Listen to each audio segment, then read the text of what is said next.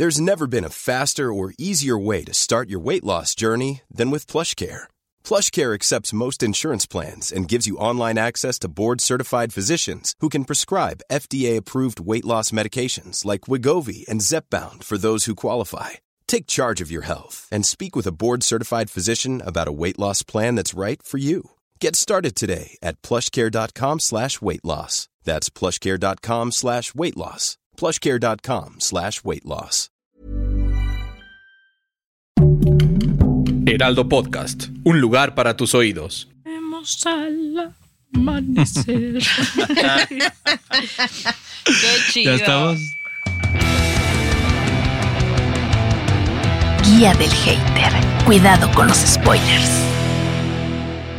¿Qué tal amigos? ¿Cómo están? Bienvenidos a una edición más. Este, esto es la guía del hater. ¿De qué vamos a hablar?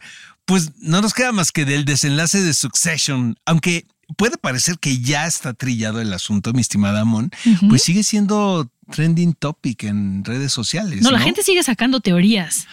Pues eh, eh, vaya, mira, primero va- vamos a platicar esto con nuestra productora que sale Garcilaso, quien también es fan de la serie, igual que un servidor. Mi querida Mon todavía no le ha entrado, entonces... No, ya voy a la este, primera, pero no, no voy tan rápido. Pero yo siento que te tienes que dar tu tiempo para verla. O sea, es una serie muy demandante. Tampoco es de que puedo estar contestando mails mientras estoy viendo un No, capítulo. ahora- ahora que mi hijo se ¿Estás de vaya a la acuerdo, no? universidad. Totalmente de acuerdo. Si necesitas cerebro, Sí. ¿no? O sea, estar en un mood receptivo totalmente para poder verla, porque si no, no entras en la convención. Mira, eh, lo que me llama, yo estoy muy contento con lo que vimos en el desenlace. Este, les tengo que confesar que estaba desesperado porque ya estaba, ya estaba el capítulo en la plataforma y ese día corrimos la obra de teatro que estoy produciendo ahora por primera vez. Entonces, con un ojo al gato y el otro en el garabato. Entonces llego a casa, me hice mi té, ya como viejito. Me- es que estoy haciendo ayuno que intermitente. Estoy atención. haciendo ayuno intermitente, por eso yo me tomo el chupa en la mañana, como los grandes. Yo sí desayuno, como desayuno. William Burroughs, ¿no? Fórmeme los shots de vodka y este desayuno de campeones. Entonces eh, me senté a ver el capítulo y no sé si era porque tenía ganas realmente de desconectarme de la presión, pero lo disfruté muchísimo el desenlace, ¿no? Estuvo cañón. Pues mira, te voy a decir, eh, sigo leyendo en redes sociales que es una de las mejores series producidas en los últimos años. No lo sé. Lo que sí me alucinó mucho del desenlace es que me hizo sentido todo. Ya lo veíamos venir. Yo creo que esta, esta, eh, esta última temporada, aunque hubo gente que criticó que había sido dispareja, que yo no se lo vi en ningún lado, pero siento que todo era consecuente a lo que habían construido en las anteriores temporadas. De hecho, hay un ejercicio que no lo he hecho, pero que lo voy a hacer cuando tenga tiempo, que es ver el primer episodio, porque dicen que hay muchos guiños del primer episodio con el desenlace. Sí, sí he leído eso. No. Pero yo tampoco lo recuerdo.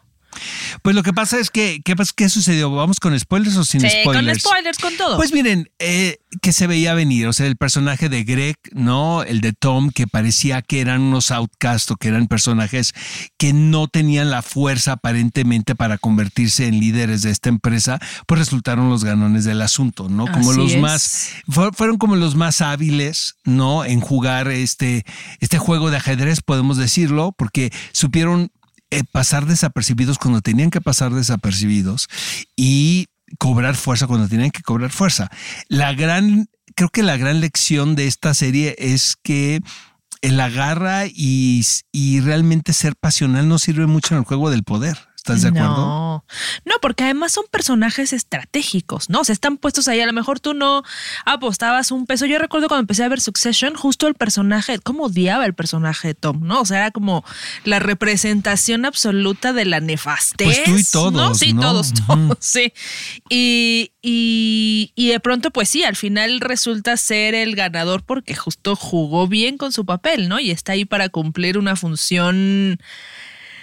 Pues que representa mucho a las Pues figuras por de algo poder, Logan ¿no? lo tenía ahí, ¿no? Exacto. Que eso también eh, te hace pensar en que era un plan que estaba, se estaba concibiendo desde hace mucho tiempo atrás, ¿no? Sí. Luego, otra cosa que también me provoca mucho, mucho shock, podemos decir, y que creo que fue de lo que más también conmovió al público, es lo desolador eh, del panorama tan desolador en el que quedan estos tres personajes, que son los, los hermanos, ¿no? Aunque son- Aunque son cuatro, pero son realmente tres los Sí. que están en la contienda. Eh, y eso también te lleva a reflexionar en que no debes de poner todos tus huevos en la misma canasta. Creo. ¿No? Hay que aprender a hacer otras cosas. A diversificar. Exacto, ¿no? Que acabamos de tener un de invitado a un actor de doblaje que canta también en bodas y todo. Yo creo que es por ahí. Sí. ¿Estás de acuerdo? Sí, sí. Oye, Que ¿cuál fue de tus mejores escenas y momentos de este último episodio? del último episodio, pues yo siento que la escena que también, no sé si sea mi favorito. Bueno, yo creo que toda la secuencia de la votación sí estaba yo muy, eh, como muy tenso de qué va a pasar aquí. ¿no? Es rudísimo. Y luego cuando Shiv se niega a dar su voto, pues también. Este no es que lo me sorprendió. O sea, yo sabía que por aquí tenía que ser el desenlace, vaya, por donde quedó, ¿no? Que no, eh, me costaba trabajo pensar que alguno de estos tres personajes iba a quedar en control de la empresa. sí. Eh, sabía que iban a quedar como en un, podemos decirlo, como en un mismo lugar, todos. ¿no? Que así fue. Eh, eh, porque mucha gente critica al personaje de Shiv, ¿no? Porque no le dio su voto a su hermano y se quedó siendo la esposa de Tom, que a lo mejor repitiendo el patrón de su propia madre. Sí. ¿Sabes? Pero fíjate que una- tengo una amiga que también es muy fan de Succession y me decía que no, que ella siente que incluso fue una venganza. Porque ella siempre la relegaron y lo entre- lo- el resto de los hermanos la hacían como a un lado, a pesar de que ella tenía un carácter muy fuerte y quería estar presente siempre en el juego. ¿no? Sí, yo también creo justo eso. Por ahí, no me acuerdo dónde leí que decían, porque mucha gente decía como que Shiv sí ganó, ¿no? O sea, aunque no ganó, sí ganó. Pues es la Este, primera dama, ¿no? Podemos Ajá, decirlo. exacto, ¿no? Pero pudo haber sido la dueña. Claro, pudo haber sido la doña, pero yo creo que sí, o sea, sí, como dices, sí lleva ese mérito, porque si bien sabe que ella no iba a ser la primera dama al final del día, pues ella sigue siendo, decide seguir siendo la esposa de quien ¿Tú se crees quedó que ella como está enamorada CEO, de ¿no? Tom? No. Fíjate que yo tengo un amigo, otro amigo que es fan de Succession que me dice que sí, que, que él sí veía que ella sí tenía una atracción hasta e- a ese personaje. Aunque la escena también en el coche es desoladora, donde se ponen las manos, ¿no? Muchísimo. Porque es como este, eh, estas parejas que, que se dan mucho en el juego del poder, que son más sociedades que una relación sentimental. Claro. ¿No? Sí. Ahora, el romanticismo también se inventó de la época victoriana para acá. Antes todo era una lucha de poder. O sea, te decían, es que la reina se casó con Oscar. el rey. Pues no, maestro, te casaron. Claro. O te querías casar. Pero Claro. era realmente una lucha del poder. Todo este aspecto romántico que, eh, que- que, no, la envoltura que le han dado a estos juegos de, de lucha por llevar el control de las cosas es realmente reciente, o sea, de la época victoriana para acá, que tiene que ver mucho la literatura, ¿no? Sí, además, yo no creo que ella realmente estuviera enamorada de Tom, porque además ella, pues, no era como que quisiera casarse cuando se casó, ¿no? O sea, fue también como una cuestión estratégica. O sea, creo que sí tenía ella como su plan. eh, o sea, el personaje está creado para tener como ese plan, ¿no? Maquiavélico un poco, en el sentido de que hasta en el último instante ella es la que tiene el poder de darle a quién, ¿no? La empresa al final del día. O sea, ella se toma ese espacio, sale y dice, ah, ah, ¿no? O sea, aunque ya ¿Tú había hubieras acordado. hecho lo que hizo ella? Ay, no, yo creo que yo, Yo, no. tampoco. Pues es que luego el poder, la sangre llama, ¿no? Sí. Digo, entiendo todo su argumento cuando Sí, ella les claro. dice por qué, ¿no? Porque está aparte en todo su derecho y Claro. también la pasó muy mal y la hicieron que le Pasar hiciera muy pasar mal, mal. claro. Exactamente. Claro. Porque los hermanos que, que tuvo son tremendos, ¿no? No, Y todo el tiempo la bulleaban. Aunque también no es una víctima Shiv, ¿eh? No, No, más claro. mínimo. Que eso es bien interesante lo que hizo la actriz, ¿no? Exacto. Hizo un, un personaje padrísimo, muy complejo. Pero en general yo creo que es un final padrísimo. Eh, se mantuvo la atención todo el capítulo, fue hora y media. Me, se me pareció que iba rapidísimo. Ah, sí, sí, O a lo mejor eran las ganas de ver en qué iba a terminar. No, pero sí se fue, es como. Sí, trae un ah, ritmazo, ¿no? sí, Los últimos capítulos están muy buenos. Sí, el penúltimo es el del funeral, ¿no? Es correcto. Que Está también es, fantástico, yo creo que es de los mejores episodios Sí, de la estoy acuerdo contigo. Ahora, siento, mi teoría también es, Ale, que realmente no se trataba de mucho ya Succession en la última temporada, sino era ver los personajes en determinada circunstancia. Exacto. Que eso está increíble porque habla de un desarrollo de personajes muy inteligente y que lograron la empatía del público a Cañón. pesar de ser personajes sumamente desagradables. Sí, sí. ¿No? Oye, ya, ya, ya por último, si quieres para cerrar este asunto, ¿coincides en que Roman es el que resulta más liberado de todo su desmadre familiar? No lo sé. Yo creo, siempre me pareció uno de los personajes más inteligentes, aunque era tan sarcástico que no permitías ver qué había detrás de eso, ¿no? O sea, era un cuate que tenía la, la- la máscara muy bien puesta y es una máscara que tiene que ver con la comedia. No, que todo le buscaba chiste. A mí me hacía reír, ya te podrás me imaginar. imagino, no, no, no. De zapatazo, así de que bajaba la, la pierna de la cama.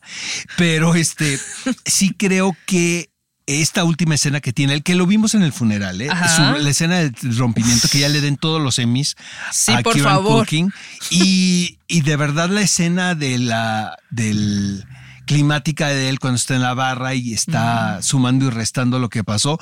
Yo no sé si se va a recuperar rápido, porque es un tipo también muy ambicioso y, y pues un tipo que quería quedarse con el control y que él se sentía que su padre lo había elegido Sí, también, sí, ¿no? sí, sí. Sentía que tenía el dedazo, ¿no? Del, del patriarca. Pero sí creo que de todos probablemente sea el que más rápido sepa qué sucedió Sí, yo también. y en qué la cagaron, Exacto. ¿sabes? Totalmente. Porque sí es muy inteligente. Al que le va a costar más es a Kendall. No, porque pues él vive en su mundo, la verdad. ¿no? Termina destruido. Pobre, que es Sí, fantástica esa secuencia. Sí, es un actorazo Jeremy Strong.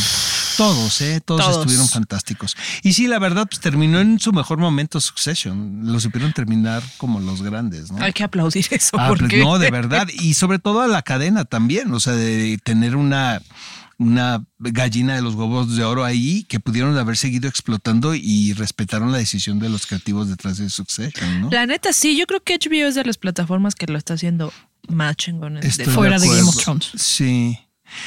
Sí, no, pero, mira, todo el mundo habló de Game of Thrones también. O sea, no sé y qué del tan- horrible final. Pues pero sí, bueno, pero sigue, sigue siendo tema. ¿no? Exacto. A la fecha. a la fecha. Ahora, ya, creo que hizo el último capítulo de Succession tuvo un rating espectacular, ¿no? 2.9 millones. Sí. Pero es que luego ya cuesta mucho trabajo ahora medir qué tanto el éxito con las repeticiones en plataforma. ¿no? Sí, está o en los canales de televisión, los que todavía pagamos Sky, como un servidor, que lo pasan todo el tiempo como en looping. Entonces en algún momento lo estás viendo. Claro. ¿no? Es correcto. Bueno, pasamos a lo que sigue, ¿no? vámonos a lo que Ahora sigue. sí, que vamos a hablar también de La Sirenita y de Fubar, una serie que está en Netflix. Pero vámonos con La Sirenita, porque la semana pasada, Oscar, quedaste que acabando de grabar me ibas a decir qué te había parecido y huiste cobardemente. No, este, pero vamos a hablar primero de que la de Fúbar o de la Sirenita. Ahorita. Con La Sirenita, vámonos con La Sirenita. Ya la Pero vi. a ver, tú dinos qué te pareció a ti. A ver, no la odié tanto como pensé que la iba a odiar, tengo que reconocerlo. ¿Era una película necesaria? No, igual que ninguno de los live action que hace, que hace Disney, en mi opinión. Pero me parece que de todos los live actions eh, es una de las representaciones más, más, eh, más mejor hechas, aunque esté mal dicho, de la película, de la película animada. Me parece que es bastante fiel a la película animada, no tanto al cuento original, pero sí a la película animada. Em, la actriz me queda claro que es una muy buena cantante, tiene una gran voz, como Sirenita, bien o mal, la Sirenita, o sea, el personaje es como, es como Julieta, es una niña inocente, es una niña, entonces pues ni pinta ni para bien ni para mal, simplemente está bien. Para mí, el que se lleva la película es Sebastián, que el actor de doblaje es el que hace Lafayette en Hamilton, que a mí me parece que es sensacional. La verdad es que sí me sacó risas, yo pensé que me iba a dormir y la verdad es que sí la vi, me gustó. Úrsula me parece que lo hace espectacular. He escuchado opiniones encontradas, pero a mí personalmente me gustó mucho. Flounder da pena ajena, o sea, Flounder parece de atún Dolores, tun tun tun ahí en la lata horrible. Y me quedaron a deber un poco los efectos especiales. O sea, la animación de los peces y así está muy chida, pero el Under the Sea y así se ve el pantallazo verde o azul, o como lucen ahora. Pero, o sea, ¿era una película necesaria? No. ¿La disfruté? Sí. ¿Tú qué opinas, Oscar?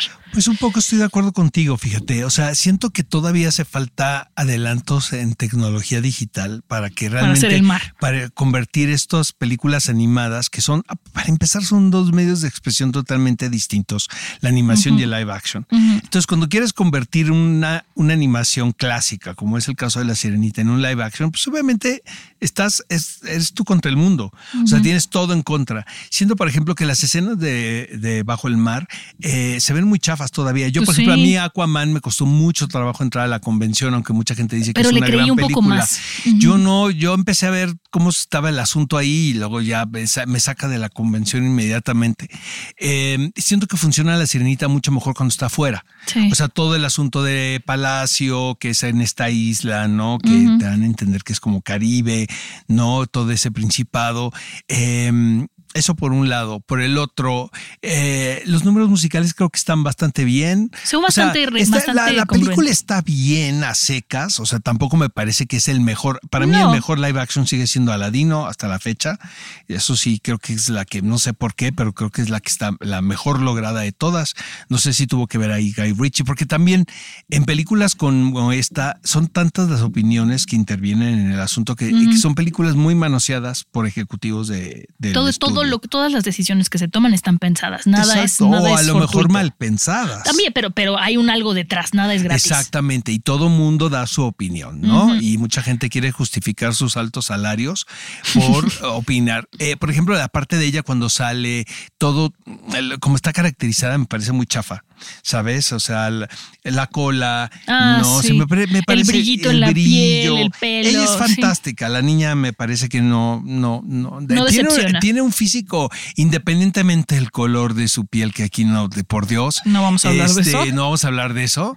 Es, tiene un físico muy parecido al de una figura animada. O sea, Sí. tiene un rostro con unos ojos del tamaño del mundo. o Muy sea, grandes y como expresiva, separados, expresivos. Como anime, Ujú. clásico, como de personaje de anime. Pero, y, y creo que la, pues, la voz está de más decirlo. Pero el príncipe también está bastante bien. El Hay príncipe- a mí el hay- príncipe hay- me gustó hay mucho mucha también. gente se queja del príncipe que no es lo suficientemente galán, que pues, Pues es que no, es un y además personaje todo- común y corriente. Y aparte el actor todo el tiempo por el personaje está atormentado, entonces tiene cara de depresión todo el tiempo porque está, Estaba, está no, creo que lo hicieron- toda esa parte está muy bien lograda. Sí, la canción que le metieron a él villana- me gustó. También la villana cuando se convierte en esta La mujer villana está bella está espectacular. espectacular. O sea, sí crees que es la misma Espe- actriz. la- Sí. espectacular. Y Melissa McCarthy está fantástica. A mí me encantó, Estoy o de sea, acuerdo uf. contigo. Que luego hay gente que dice que están, son demasiado oscuras las escenas y que no puedes ver bien, ¿sabes? Como la animación Ay, yo la vi y los perfecto. efectos digitales alrededor de ella. Yo lo vi sensacional y ella se ve que se está divirtiendo muchísimo. Justo, es la que se ve que disfruta más el personaje que está haciendo. Y luego ahora estoy viendo, me he topado con algunos videos de detrás de cámaras de la película eh, en redes y siguen, se sigue rodando de una manera muy artesanal y me da Sí. mucha risa porque puedes imaginarte que están suspendidos en el aire, ¿no? Con arneses. No, hombre. O sea, están sentados arriba de otra persona y la persona se está A las moviendo tortugas, ¿no? como si exactamente la escena de las tortugas. Entonces es muy, muy gracioso porque sigue siendo todo muy artesanal, cosa que, que me gusta, pues me hace que está padrísimo, ¿no? De que siga habiendo como mucho ingenio detrás de las películas. Pero me pareció que estaba larga, fíjate. La, Sí, primer- la, sí, la sí, animada no lo es. No es que, Sí. que dura 90 minutos, ¿no? A Esta dura partir de como que ya tiene piernas, como que agarra ritmo, pero antes sí es un poco más lentona. Sí, y las canciones extras, ¿qué te parecieron? Me gustaron. Yo, yo ya lo he dicho aquí, pero a mí las extras en Aladdin no me gustaron tanto. Y aquí las extras que son nada más la del chisme que cantan el cangrejo y la gaviota, que la gaviota también está sensacional. Y la de la que canta el príncipe cuando está obsesionado con, con esta mujer extraña. Las dos me parecen muy, muy congruentes porque me parece que aportan a la historia. Entonces a mí me gustaron mucho. A mí me, sí me costaron trabajo los personajes como Sebastián y Flounder, o sea, Flounder me gustó muchísimo. ya una trabajo. vez que, o sea, la gaviota siento que es el que está mejor logrado de todos los personajes. Ay, yo. Pero los demás, eh, pero tiene que ver a lo mejor algo personal que yo como que no les creí mucho. Eh, entiendo, ¿no? El por qué son así, ¿no? Este, por qué los ves de esa manera. Porque hay una, un diseño de producción, pero me costó mucho trabajo. A mí me Y costó no es que trabajo. yo esté casado con la película animada, ni mucho menos, pero, pero sí se ven como muy elementales. A mí me ¿no? costó trabajo todo el principio, pero ya que está fuera, o sea, ya que deja de ser el cangrejito sangrón, como que le agarré cariñito y te digo a mí que fuera la voz del que hace Lafayette, no me acuerdo ahorita del nombre del actor, pero también me parece que es. Bardem, pues sí le creemos, ¿no? Que Sí, sea el papá. Sí, sí, ¿no? sí. De repente siento que leí que había muy buena conexión padre-hija y yo no, Pues no o sea, tanto, no, no, ¿no? o sea, sentí que era. Siento que la historia de amor está mejor contada Que la en de el padre live hijo. action que en la animada. Sí, yo también. O sea, aquí sí dije, ay, qué bonito, sí creo en el sí, amor. Otra ves vez. como esta cosa que la química entre los dos personajes. De hecho, también vi en redes esta secuencia donde ella eh, se convierte en una sirena, que está como, como su personaje humano, se convierte en una sirena y en la película animada ves que el príncipe se hace para atrás, se sorprende y se hace para atrás. Ajá. Lo que hicieron en el live action es que a este personaje se acerca a ella y le ayuda. Sí, claro. O sea, lo hace mucho más empático, Sí, ¿no? sí, sí, sí. Y sí, sí ves un, un príncipe de verdad enamorado, porque en la animada, pues ves un príncipe que es eso, un príncipe, la figura del príncipe que es como más autoritaria. Pero bueno, si no la quieren ver, no se pierden de nada. Si la ven, si la quieren ver, la verdad es que se van a pasar un buen rato. O sea, no, no, sí, no pasa de creo ahí. que este tampoco es un descalabro, ¿no? En, Sí, no, en y- la producción de Disney. Y este, Ha habido peores como Mulan. Ajá. Sí, ha habido peores totalmente. Pinocho. Y, y también creo que no es un fracaso económico, ¿no?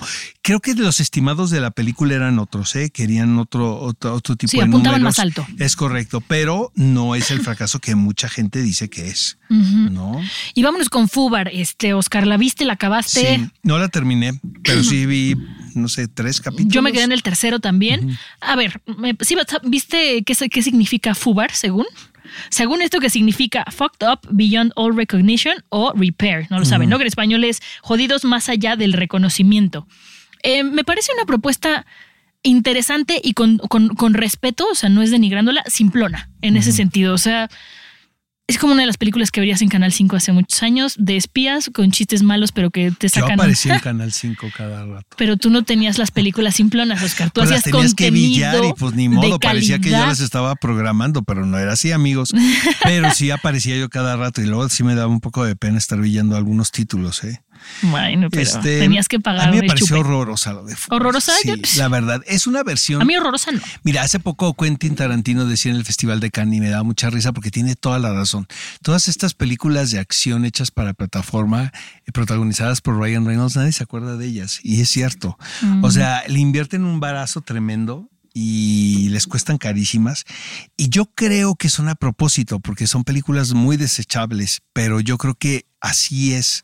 O sea, Así están hechas es el para eso. brief, exactamente. Yo creo que tiene que ver con que van para la plataforma, para que la gente realmente no piense, ¿no? Que le ponga play. Y Eso sí, ya. son para no pensar. A eso me Y refería con totalmente. simplonas. Ujú. y, y- y- y también se me hace un recurso muy chafa el, recur el, el que vayas otra vez que es True Lies, nada más que en lugar de ser tu esposa, es tu hija. Es que yo no vi ¿no? True Lies, entonces a lo mejor por eso. Y entonces este, este matrimonio de espías, ¿no? Eh, en este caso de la CIA, que están en casa y que nadie supuestamente sabe y que luego te das cuenta de que pues están en el mismo lado y que tienen una doble vida, como es en True Lies, que es Jamie Lee Curtis. En este caso es Mónica Bárbaro. Mónica Bárbaro me encanta, la verdad es una tipaza y tuve la oportunidad de conocerla porque estuvo aquí en México haciendo una película con Diego Boneta y este y es una chava padrísima. Siento que no es culpa de ella. Pero me pareció que, mira, me quedé en el tercero, la verdad no la terminé, pero lo que vi era como muy exagerado cómo estaban alargando el gag, ¿sabes? O sea, si- realmente sentía que no se trataba de nada. No, eso me pareció a mí. Simplona. O sea, es que todo lo que estás diciendo yo lo resumo en simplona. A mí no me parece horrorosa, pero no es algo que yo le diría a alguien que me diga, ¿qué me recomiendas ver? ¿Ve No, hombre, yo No, jamás, jamás, jamás. pero no jamás. la sufrí como otras que hemos visto aquí. Y luego, eso por un lado, y luego por otro es que, bueno, cuando yo monté mi pastore, la verdad, pero sí siento que si Schwarzenegger ya no, obviamente ya no está en edad de hacer ese tipo de personajes, pues corre el, corre el riesgo y autoparódiate, ¿sabes? O sea, real, Sí, sí, pero sí. asúmelo, no lo hagas a Asúmelo y- medias tintas, porque aquí es como que sí me estoy autoparodiando, pero no tanto, pero fíjense que todavía puedo ser Pero soy el galán. productor ejecutivo y Exactamente, decido, ¿no? Exactamente, pero puedo ser todavía una estrella de cine de acción, pero sí me estoy parodiando, pero no tanto. Entonces, por ejemplo, Sylvester Stallone creo que lo ha hecho muy bien. En la de, ¿has No. visto el King of Tulsa? Que está ahorita Me en Paramount. encanta. Está muy bien Me Stallone ahí. Sí, Pero sí, tiene sí. que eh, también hay que ver Taylor Sheridan, ¿no? Quien es el responsable de Yellowstone y es el escritor también de esta película, pero de esta serie de King of Tulsa. Pero siento que Schwarzenegger es como volver a hacer cosas de los 80 cuando estamos en el 2024, ¿no? Y entonces Canal ¿a quién le, 5. quién- quién le interesa, no? No sé, me pareció que, vaya, tiene su público, estaba en número uno, ¿no? De lo más Sí, visto. sí, sí. Y sobre todo aquí en México. Pero es más por morbo, ¿no? O sea, yo cuando dijeron vamos a ver esta, dije, órale, va, bueno, vamos a ver qué tal está Schwarzenegger. O sea, por eso dije, órale, o sea, vamos a tratar de verla. Pero como tú me quedé en el tercer o cuarto y no voy a llegar ahorita a verla, voy a ver lo que sigue. ¿Sabes? No me quedé con ganas de ver qué pasa. If you thought the only way to get a more defined jawline with natural looking results was through surgery, think again. Juvederm Volux XC is a non surgical injectable gel filler that improves moderate to severe loss of jawline definition and can help you achieve natural looking results with little downtime. Even better, this improved definition lasts up to one year with optimal treatment. No maintenance required. Improve jawline definition for a smooth, sculpted look with Juvederm Volux XC. For important safety information and to find a licensed specialist, visit juvederm.com. That's J U V E D E R M.com. Not for people with severe allergic reactions, allergies to lidocaine, or the proteins used in Juvederm. Common side effects include injection site redness, swelling, pain, tenderness, firmness, lumps, bumps, bruising, discoloration, or itching. There's a risk of unintentional injection into a blood vessel, which can cause vision abnormalities, blindness, stroke, temporary scabs, or scarring. Talk to a licensed specialist to find out if it's right for you. Since 2013, Bombas has donated over 100 million socks, underwear, and t shirts to those facing homelessness. If we counted those on air, this ad would last over 1,157 days. But if we counted the time it takes to make a donation possible, it would take just a few clicks. Because every time you make a purchase, Bombas donates an item to someone who needs it. Go to bombas.com slash ACAST and use code ACAST for 20% off your first purchase. That's bombas.com slash ACAST, code ACAST. Oigan, estoy viendo, es que ahora en la mañana hice la entrevista de Tom Holland por The Crowded Room. No saben qué serie tan más padre. Esa viene de Apple TV. Ay, es que qué Ajá, buenas cosas está, haciendo increí- Apple TV. Qué bárbaros, ¿eh? Y luego en la mañana entrevisté a Tom Holland, Amanda Seyfried, que la amo La con amo, locura y compasión buenísima. desenfrenada. Qué buena actriz es esa chava. Sí, sí. Qué es bruto. muy buena. O sea, sí. Y a Amy Rossum. Los, los tres están fantásticos. Oye, que a propósito de Apple TV, la semana que entra tenemos que hablar del final de Ted Lasso. Yo sé que tú no la has visto, Oscar. Tú vas a ponerme Pero, al tanto de todo híjole, lo que es Ted Lasso. No, o sea, es una maravilla de serie. Tengo que llegar corriendo a ver el último. Ya no lo he tiene su- visto. Su, me la fanbase estoy. Ted Lasso cañón, ¿no? Está, está, está impresionante lo que ha logrado. Es que si puedes de aquí a la siguiente semana, ve el primero, Oscar, dura media hora. Primero, los primeros dos. Y con eso ya Pero tienes dices como tú para de la primera temporada. De la primera temporada, claro, no te voy a decir, ve la tercera y que no, no, porque los Pero ya personajes termina, crecen. ¿no? Ya termina. Ya, se acaba aquí, no va a haber más, entonces al rato lo veo para que lo platiquemos la semana que entra Segurísimo. y que nos comenten en redes qué opinan ustedes también sin spoilers. Bueno, sí, pongan spoilers, no pasa nada. Y tenemos un audio que nos mandaron Oscar. Vamos a escuchar qué A nos ver. dicen nuestros hateritos. ¿Estás listo? Listo. A ver. Hola, feliz aniversario a la guía del hater. Hola. Eh, quiero decir que me gustó muchísimo es- este el podcast. Ah. Soy fan de, de Monse, de Oscar, de Ale, cuando se escucha su risilla por ahí de fondo, también de Fede. Y creo de que deberíamos hacer, o bueno, deberíamos, ahí ya me estoy incluyendo, pero deberían de hacer este una guía de hater de finales de series que decepcionaron horrible, ¿no? Game of Ya O sea, hubo de Game episodio of de Game of Thrones.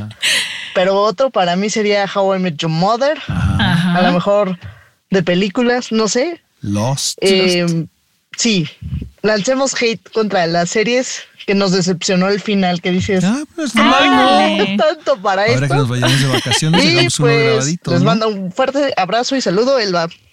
No, hombre, a ti. Elba. Abrazos. Muchas Saludos, gracias. Elba. Qué Gracias buena por idea. este mensaje. ¿eh? Sí, qué Hasta bueno me que tiras emocioné, hate. caray. Ay, Mándenos sus mensajes, amigos, vía DM en Instagram, en la cuenta del Heraldo Podcast. ¿no? Sí, muchas gracias, Elba, por escucharnos siempre y por opinar, porque me escribe a mí en Instagram y me pone, tienen razón, no tienen razón. Yo creo que sí, yo. Entonces, está bien, padre, te mando un abrazote. Y bueno, pues eso es todo por hoy, mi querido Oscar. Nos escuchamos Mándenos sus la audios. próxima semana con más audios también. Bye bye. Guía del Hater. Cuidado con los spoilers. Producido por Ale Garcilaso, con el diseño sonoro de Federico Baños, una producción de Heraldo Podcast.